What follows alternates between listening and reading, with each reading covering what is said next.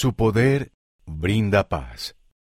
El Señor ha declarado que, a pesar de los desafíos sin precedentes de hoy, aquellos que edifican sus cimientos en Jesucristo y han aprendido a invocar su poder, no tienen por qué sucumbir a las inquietudes singulares de esta época. Presidente Russell M. Nelson, el templo y el cimiento espiritual de ustedes. Conferencia General de octubre de 2021. Liaona, noviembre de 2021, páginas 93 a 94.